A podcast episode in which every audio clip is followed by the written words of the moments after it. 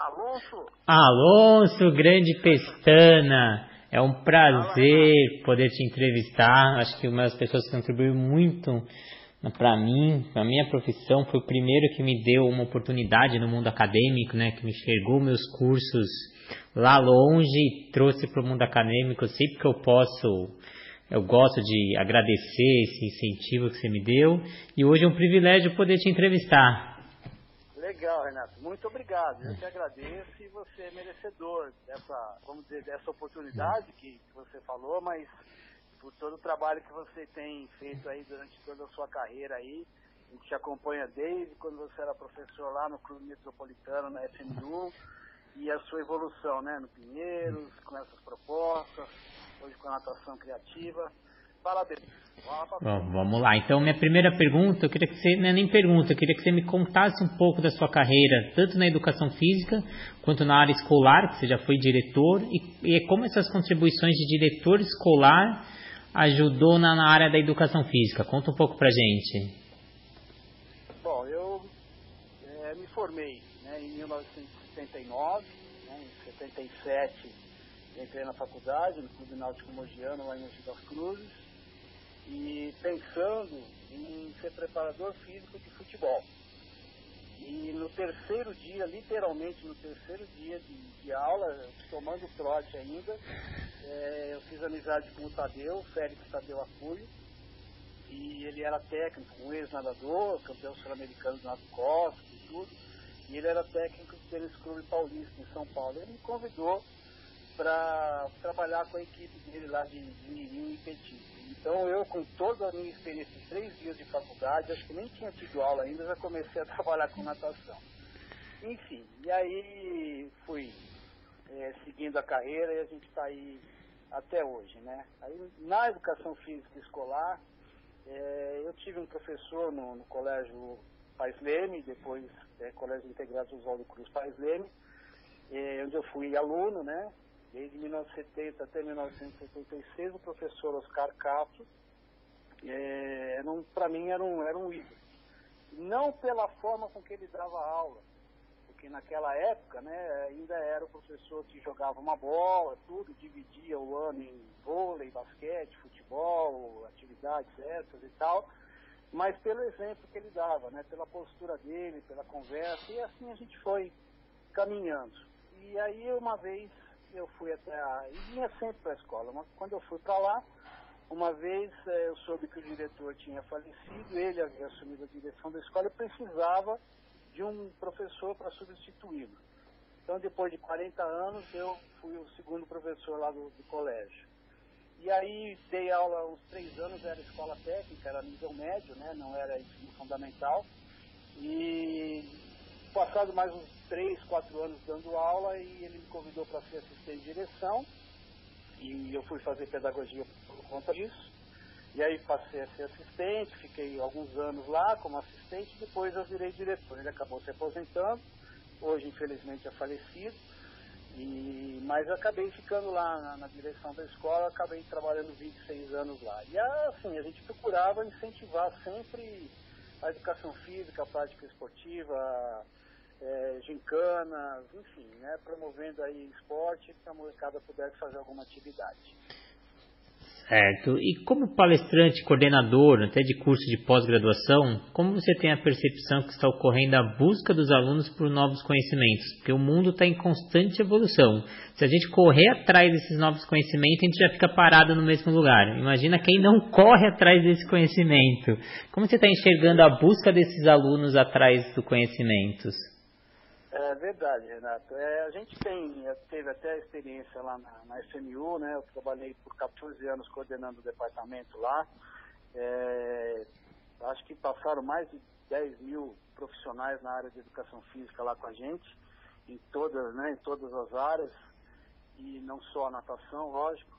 E a gente via que naquela época, 2000, os anos 2000, né? Anos 2000 até 2013, é, o pessoal procurava muito fazer pós-graduação e tal para fazer mestrado, né? Era uma, uma, uma febre para fazer mestrado e tudo, e às vezes o pessoal não tinha assim a menor condição de estar tá mirando o mestrado e já fazendo a pós-graduação já era um, um, passo muito grande e muito importante. Né? Estudar sempre, né, Renato? A gente tem que estar tá sempre incentivando. Né? Então eu, eu vejo hoje, é, o pessoal procura ainda, é, mas eu acho que ainda falta talvez um pouco mais de empenho. Né? Os, os cursos são um pouco caros às vezes, a nossa profissão ainda não recebe, né? o que deveria, né, o valor, né, uhum. dinheiro mesmo, né, o que a gente na verdade mereceria por conta de, de, todo o nosso trabalho, né. Mas a gente vê que o pessoal tem buscado, né, e não só assim a pós-graduação, mas principalmente cursos mais imediatistas. Isso também me preocupa um pouco, porque vira um pouquinho em busca de receita de bolo para poder aplicar. É, acho que falta entendimento de que um curso de pós-graduação, é, o mestrado, o doutorado, lógico, isso são sempre vários, né, são sempre muito importantes toda essa pesquisa, toda esse, né, essa gama de pesquisas científicas que, que, nos fornecem informações, elas são muito importantes. Né? Então, acho que a gente precisa fazer com que o aluno estude bastante, entenda que o conhecimento mais profundo é melhor para todos nós. Eu acho que a gente só percebe que a gente precisa estudar quando a gente estuda. Que a gente vê o quanto a gente está faltando de conhecimento e quanto a gente precisa estudar. Porque eu acho que quando a gente não está estudando, a gente fala, ah, não preciso, não preciso de mais ir atrás do curso. Os cursos que eu vou eu tenho pouco, pouca, é, é, é, pouco conhecimento que eu aplico na prática. Mas na hora que você começa a estudar a fundo, você percebe o quanto falta você estudar, né? É, e é isso mesmo, né? E assim, é, precisa também sabe, eu vestir um pouquinho essa sandalinha da humildade, né? Sabe, estudar mesmo, sentar, estudar, conversar com os colegas, é, sabe, é, precisa muito disso, né? Acho que eu, eu até ouvi a, a entrevista do professor Luiz Domingues aí, sensacional, né? É, acho que a parte de, ele falou de conhecimento, de carisma do professor, né? Eu até vou acrescentar, assim, comprometimento do profissional no seu local de trabalho, com os seus alunos, e principalmente respeito à hierarquia. Né? Eu acho que a gente precisa entender a nossa importância dentro daquilo que a gente faz e sempre, evidente, buscando alguma coisa melhor, né? Sim. Uma terceira pergunta, apesar de toda a sua experiência na parte educacional, na coordenação das pós-graduação, como você comentou, você ainda está na linha de frente ministrando aulas pelo SESI. Você acha importante a continuidade nas aulas práticas no dia a dia do profissional e como você vê esse novo perfil do novo cliente dessa nova geração agora? Ah, é muito importante, né, Renato? Assim, aula prática, porque assim, onde é que você vai aplicar todo o seu conhecimento? Né? É através da prática. Né? Hoje eu estou tendo a felicidade de trabalhar aqui no SESI de Piracicaba desde 2018, é, está atendendo aí dentro da metodologia do SESI, né? Também participei da, da parte de capacitação, fui um dos palestrantes da capacitação dos 80 profissionais envolvidos com a natação aqui do estado de São Paulo, então uma coisa muito legal. E a gente tem que aplicar, não adianta você conhecer e ficar, para mim, para que isso? A gente tem que compartilhar, né? Como diz a, a moda hoje, né? Tem que é. compartilhar tudo, né? A gente é o legado, né? Nós temos que deixar um legado aí e a dificuldade tem que aplicar, tem que aplicar na prática, para ver se dá certo, se não dá. Eu acho que, assim, acho não, eu tenho certeza que as crianças de hoje, elas estão muito mal educadas, no sentido de, assim, de atenção, né, mal educadas em falta de educação mesmo. Né, em algumas, algumas situações a gente percebe, por falta de uma diretriz, de, de o professor está falando, não está falando junto, de quando está explicando prestar atenção, se tiver dificuldade pergunta, né? Eles também já acham que sabem de tudo e eles parece que vivem num mundo de videogame, né? Onde, sei lá, o bichinho morre, daqui a pouco ressuscita, né? E não é isso que acontece. É uma falta de é, acervo motor muito grande. Né? As crianças hoje não, não estão com aptidão física, elas mal andam, né? algumas nem correm. Evidentemente a gente está falando de uma forma geral, sempre tem as crianças mais ativas, evidentemente. Mas, assim, a gente percebe uma falta de educação nesse sentido é, deles serem mais atentos mesmo, né, aquilo que a gente procura passar, aquilo que eles vão estar tá aprendendo. E para finalizar agora, Pestana, eu quero que você conte um pouco da sua experiência como responsável pelo complexo aquático lá do, das Olimpíadas do Rio. E como você sentiu a adaptação dos atletas, dos treinadores, devido à alteração dos horários das provas aqui no Rio? Que as finais terminavam bem tarde e vai ter que ter uma nova adaptação agora para as Olimpíadas de Tóquio, né, que agora vão ser no ano que vem, então uma adaptação de um ciclo maior, o atleta sempre em adaptações. Como você sentiu? Como foi sua experiência? Conte para o público. Primeiro eu queria agradecer a minha promoção, né? Responsável pelo complexo aquático é muita coisa para mim, tá? eu, fui, não, eu fui coordenador de equipamento esportivo, né? Existe uma hierarquia muito grande na Olimpíada, é, essa minha vivência foi muito legal, tanto profissional, mas principalmente pessoal, né? A gente acaba aprendendo muita coisa. É, ali a gente é, tinha vários coordenadores, né? Dentro da, da Venue, né? Que é, que é a instalação, que era a piscina, no caso nossa, ali eram duas piscinas, a piscina de competição, o Olympic Aquatic Stadium, né? E tinha uma piscina é, de aquecimento e aí também onde ficavam os atletas. Eram duas piscinas de 50 metros, tal, com tudo, tudo é, todas as instalações possíveis, tudo de bom que eles poderiam receber, né? É, mais moderno do mundo até aquele momento, né? Lógico que aí tem os campeonatos mundiais e assim vai seguindo e com certeza na próxima Olimpíada vai ter mais, é, mais inovações aí. Mas na época, assim, era o tinha de mais moderno. É, as, é, a gente teve a oportunidade de ficar pé na borda, eu assisti todas as provas, né? Eu ficava na, na piscina principal.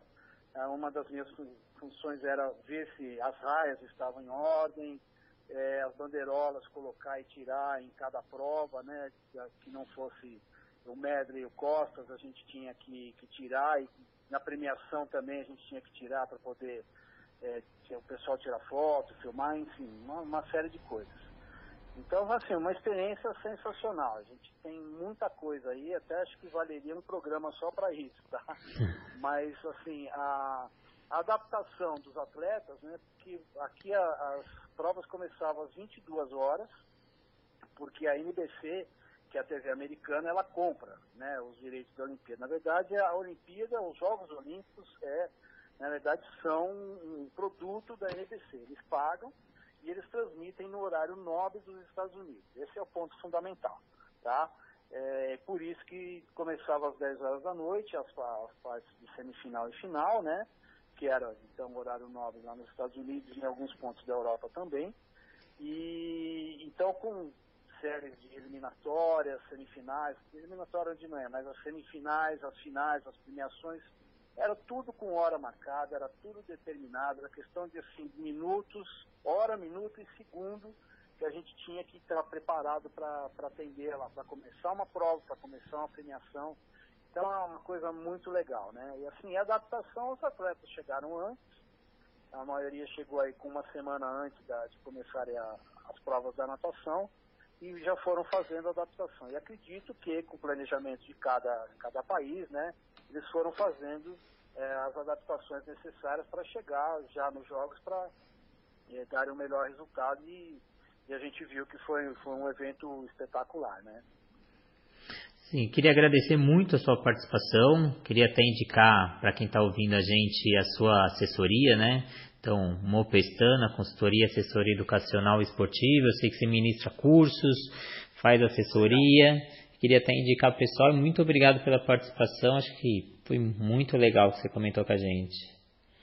Obrigado, Renato. Eu que agradeço aí mais uma vez aí o convite, a oportunidade de estar passando a experiência da gente aí, né, para o pessoal que está nos ouvindo aí, o pessoal que está começando uma carreira, assim, é bola para frente, bola para frente, acreditar naquilo que você está fazendo, né, fazer o seu melhor e ser útil ao maior número de pessoas possível. Eu acho que esse é o nosso maior legado na nossa profissão. Tá? E obrigado aí, se alguém quiser acompanhar minha página também na, no Facebook, eh, Instagram é Moacir da Rocha Freitas e estou à disposição, Renato. Obrigadão, bom dia aí, até a próxima. Obrigado, um abraço